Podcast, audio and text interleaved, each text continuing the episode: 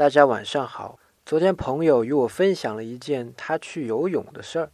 他本来不会游泳，这次啊扑腾到水里之后，就像站桩一样放松，结果身体竟然自动漂浮了起来，反正是淹不死了。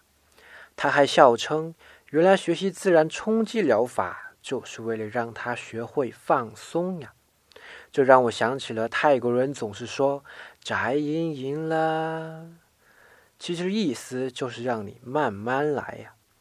无论何时，当你放松，才能见到事情的原貌，才能在最大的觉察范围内做出最好的选择。甚至当你放松到极致的时候，有时候事情就自动发生了，而你只需要顺缘而下即可。今天，请回复“放松”两个字，给你看文章。